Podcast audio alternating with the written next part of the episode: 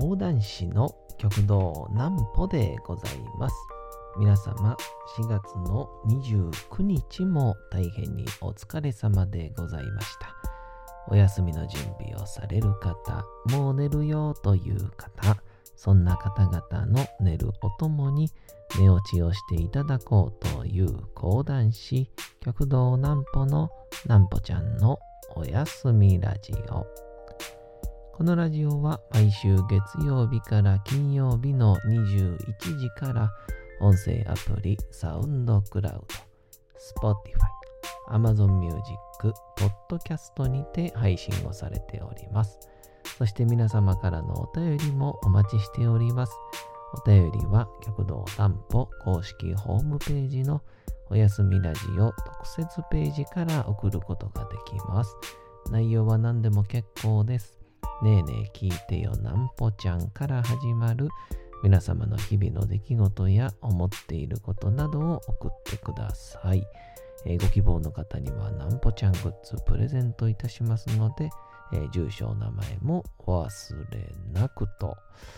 えー、いうことでございまして、えー、まあ先週の日曜日から出ました、えー、緊急事態宣言に伴いですね、えー、発展場天神繁盛亭も、あと、米朝事務所が持ってるね、えー、雑魚場師匠の元ご自宅も使った、えー、道楽亭もすべて、えー、封鎖するということでございまして、えー、道楽亭で行っております上方講談を聞く会という偶数月にやっている定例の席が中止になったんですね。えそこでちょっと対応をしておりましたら、またもや兄弟子南仙兄さんが暴れ始めました。その話をしようと思います。まずはこちらのコーナーからいきましょう。なんぽちゃんの明日は何の日？さて、明日が4月の30日でございますね。さて、何の日でございましょうか？いきましょう。4月の30日は、図書館記念日でございます。1950年4月30日に図書館法が交付されたことにちなんで日本図書館協会が記念日に制定をしております。同法によりサービスとしての公共図書館の機能や在り方が明確化され公共図書館の利用や本の貸し出しは原則無料となりました。このことは日本が、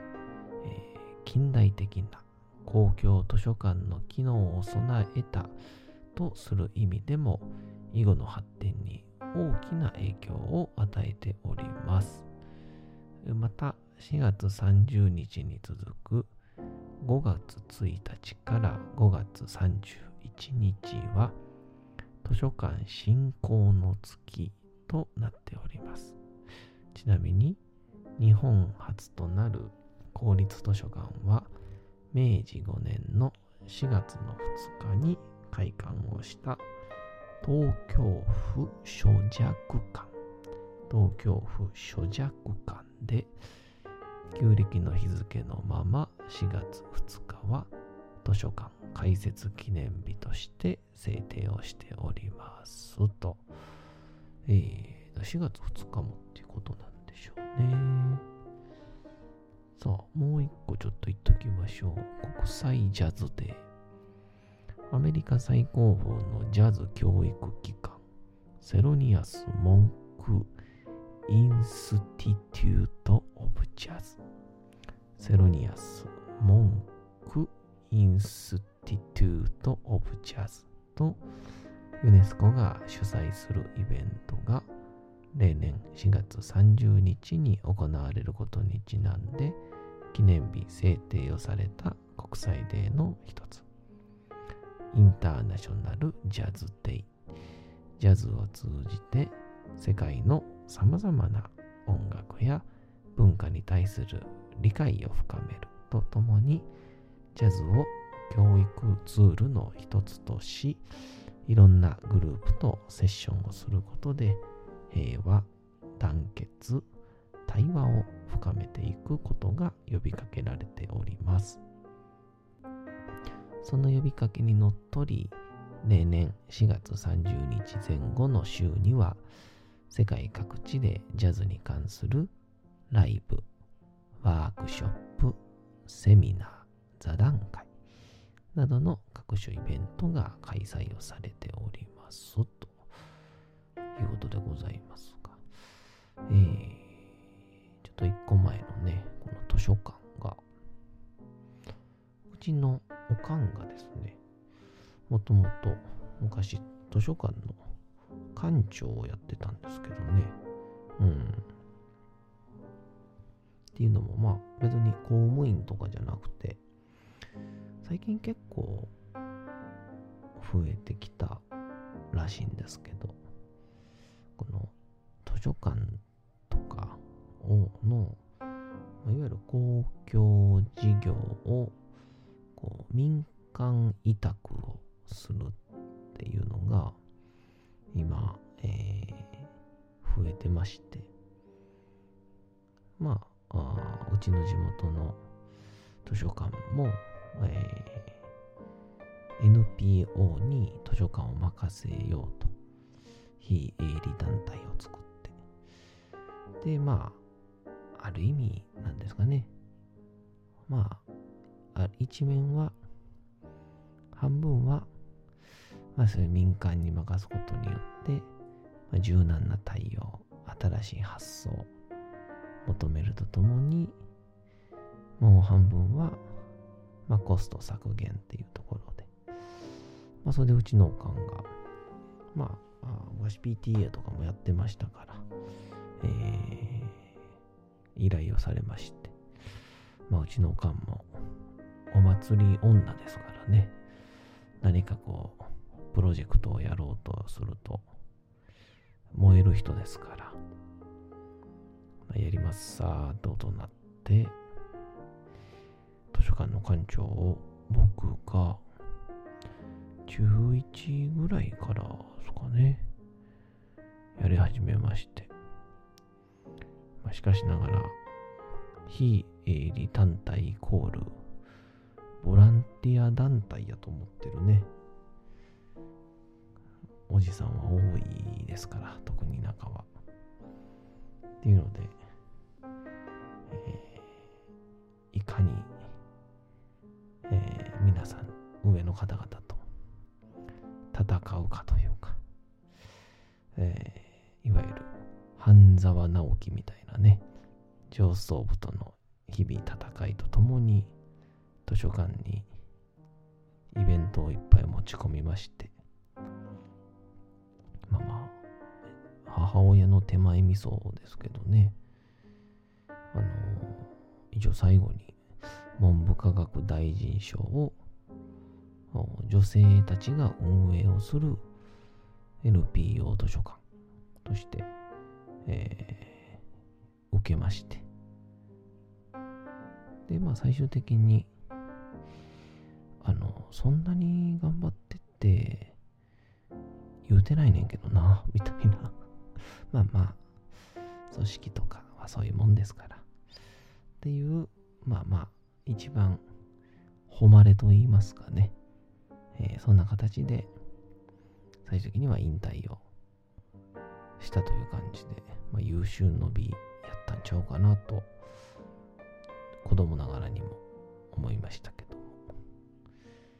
まあ、そんな図書館の話はさておき、まあ、先日その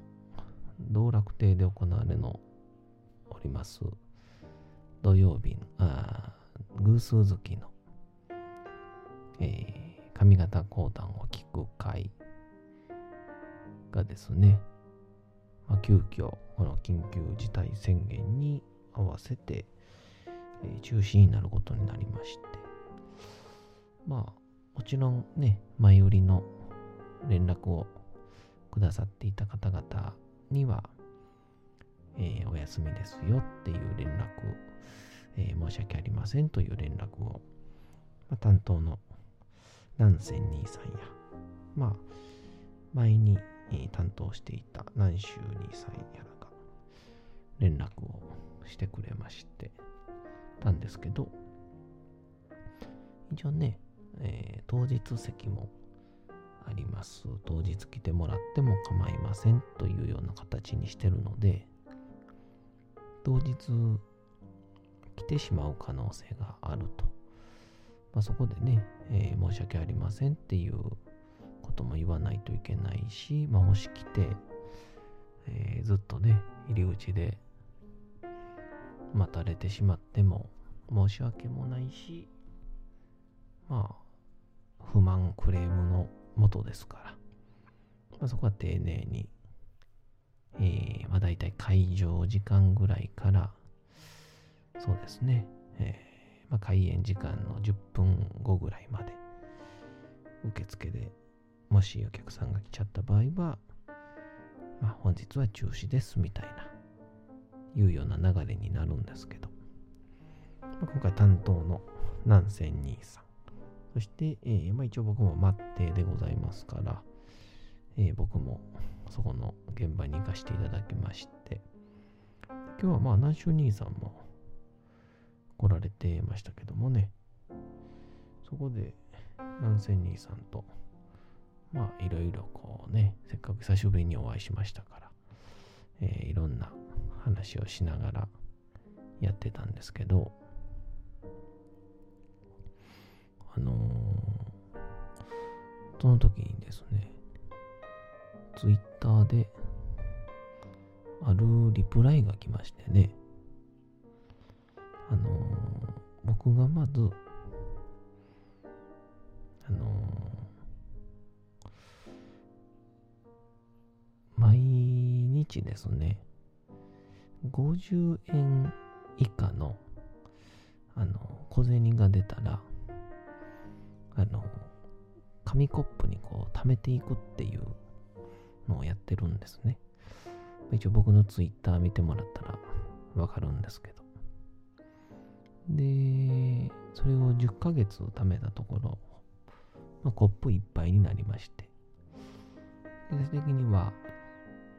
3057円になりましたみたいな内容をツイッターに上げたんですね。まあ、すると、まあ、大体こういう時のこうリプライとか引用リツイートの文章っていうのは、まあ、よかったですね、みたいな。えー、これで、なんぽさん好きなお寿司食べれますね、みたいな。そんな感じの文章が一番多いんですけど、とか、すごいぐらいのね、羨ましいみたいな。そうなんで終わるんですけど。今日に限っては、ある柴犬さんという、リプライが飛んできまして、その内容っていうのが、素晴らしいですね。このね、僕がお金を貯めた投稿に対してリプライで、素晴らしいですね。私は柴犬と出会うたびに、その喜びを200円の貯金に変えています。ってのを書いてまして。なんか、大体こういう時ってあの、まあ落語が好きとか、まあ寄席演芸が好きとか、まあいつも講談見に来てくださる方とか、そういう方のリプライが普通なんですけど、で、この柴犬さんっていうね、まあ、柴犬と出会ったら貯金してる人自体が柴犬さんって言うんですけど、どういう方フォローしてんのかなと思ったら、僕以外全部柴犬のアカウントっていうですね、あの、心の底から柴犬が好きな方でして、珍しいなということで、面白い子だったんで、えーまあ、その人のプロフィールアニメですね。柴犬と出会ったら、1匹につき200円を貯金し、貯めたお金で柴犬を買うまでの記録という、えーまあ、一種の変な人ですね。まあまあ、変な人であり、でも結局、変な人イコールそれは素敵な人ですから。っていうね、話でね、えーそれに対して僕も返しまして、柴犬さんのその楽しみライフ、最高です。柴犬に出会えた喜び、プラスゴールに近づく喜び。めちゃくちゃ素敵です。で、こんな感じで打とうかなと思ったらですね、隣から、南仙兄さんが、まあ先ほどね、道楽亭の入り口で待ってたんで一緒に話しかけてきまして、ね、南仙兄さんが。あのー、柴犬を見たら200円か、みたいな。相当その人柴犬好きなんやな、みたいな。ほな、俺も、なんか見たら貯金するってのをやってみようかな、みたいな。まだ千人さんという方は、現役サラリーマンながら講談師もするという二刀流講談師なので、非常にやっぱ発想が柔軟なんですね。あと、ほぼ定年直前のサラリーマンなのに、めちゃくちゃ謙虚で低姿勢っていうですね、もう最高の、もう上司にしたいナンバーワンの方なんですけど、俺もなんか、見るたびに貯金しようかなって言ってきたんで、まあそうですね、そんなんもなんかいいかもしんないですね、みたい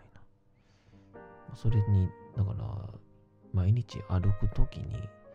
楽しみが生まれますもんね、みたいな話してて。何にしようかなって言って、最終的にあの、南仙兄さんが至った結論っていうのが、あの、巨乳を見たら100円貯金するっていう。えー、まあ、ま、もう、ほんと、50代サラリーマンの、もう、まっとうなスケベ貯金っていう結果になりまして、ですんで、あの僕のね、ちょっとツイッター見ていただけたらわかるんですけど、えーもう一度ね、一番初めに、えー読みますと、えー柴犬さんのその楽しみライフ最高です。柴犬に出会えた喜び、ゴールに近づく喜び、めちゃくちゃ素敵です。あちなみに、僕の兄弟子には、巨乳を見たら100円貯金という活動をしている人がいます。柴犬さんを見習えと言っておきますという内容で返しまして。えー、ですんでね、まあ、おそらく南仙兄さんは、まあ、あ街中で、まあ、巨乳を見たら、100円を貯金して、まあ、一体何を買うのかはまだわからないんですけど、まあ、ちょっとぜひとも今後、この南仙兄さんのですね、えー巨乳貯金に、まあ、交互期待ということでございまして、えーまあ、もしね、これでね、ナゼニーさんが、まあ、例えば1万円ぐらい貯めたら、なんか巨乳にまつわる何かなのか、それともまあちょっと自分の好きなものに費やすのか、ナゼニーさんの巨乳貯金に、こうご期待ということでございまして、それではお次のコーナー行きましょう。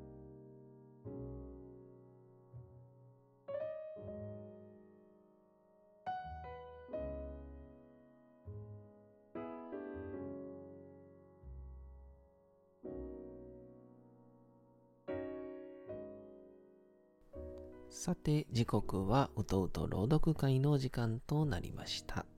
皆様、小さい頃眠れなかった時に、お父さん、お母さん、おじいちゃん、おばあちゃん、お世話になっている方に本を読んでもらった思い出はないでしょうか。なかなか眠れないという方のお力に寝落ちをしていただければと、毎日美しい日本語の響きで綴られた様々な物語、小説をお届けしております。さて、えー本日お読みいたしますのは、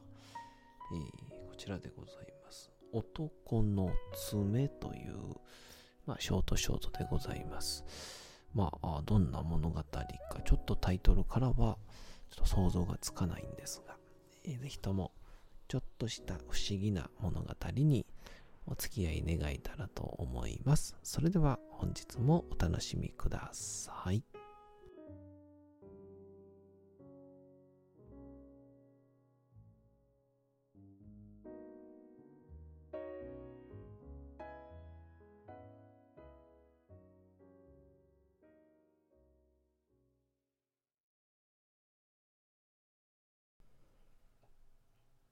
男の爪ルモン作。男は生まれた時から怒っていた。常に怒りを持て余していた。大層な感触持ちであった男はいつも周囲に疎まれていた。遠ざけられ嫌われ不審がられ、男はなぜ自分が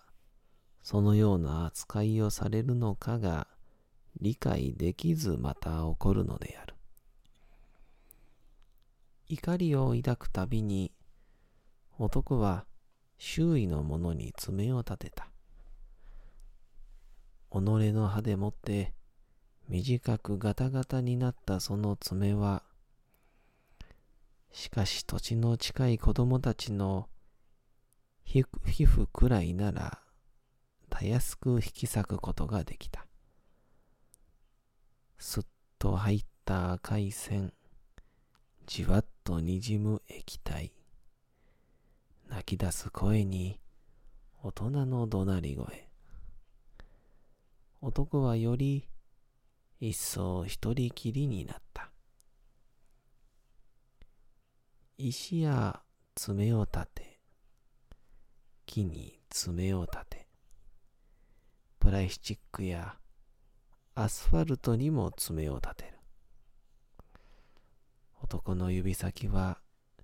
いつだってボロボロだった。それでも引き裂くことがやめられなかった。その行為自体に喜びを見出していたわけではない。気が休まるわけでもない。しかし、やらずには折れないのである。男を心配したその女は、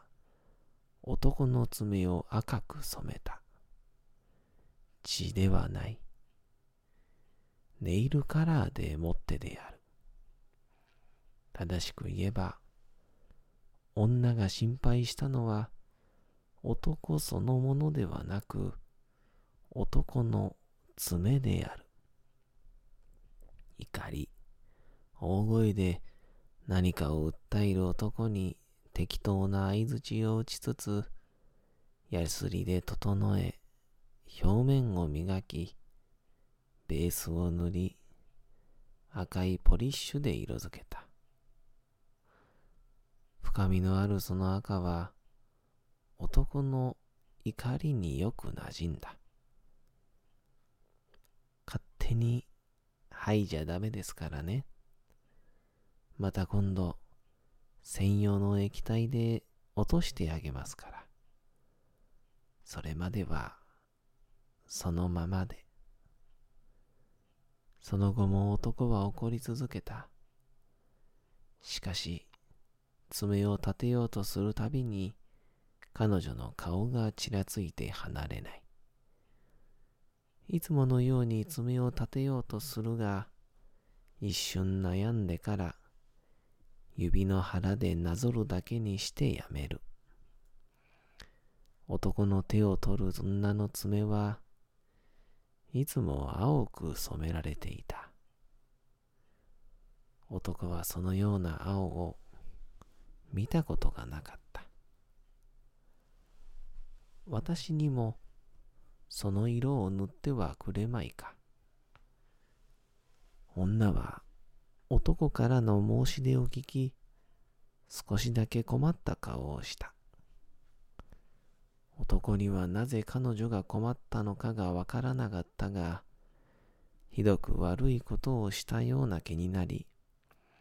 自身を恥じ、自分自身に怒りを向けた。あなたにはこの赤が一番お似合いだとは私は思うんだけどな。女の指が男の手を撫でる。ぶわっと男の血液がそこに集中をした。でも、特別ですよ。そう言って、女は男の薬指一本だけを女のそれと同じ青で染め上げた。見慣れない青。男は自身の中に生まれた見たことのない感情に呆然とした。さて、本日もお送りしてきました、なんぽちゃんのおやすみラジオ。というわけでございまして、皆様4月の29日も大変にお疲れ様でございました。明日も皆さん、街のどこかでともどもに頑張って、夜にまたお会いをいたしましょう。なんぽちゃんのおやすみラジオでございました。それでは皆さん、おやすみなさい。すやすやすやーん。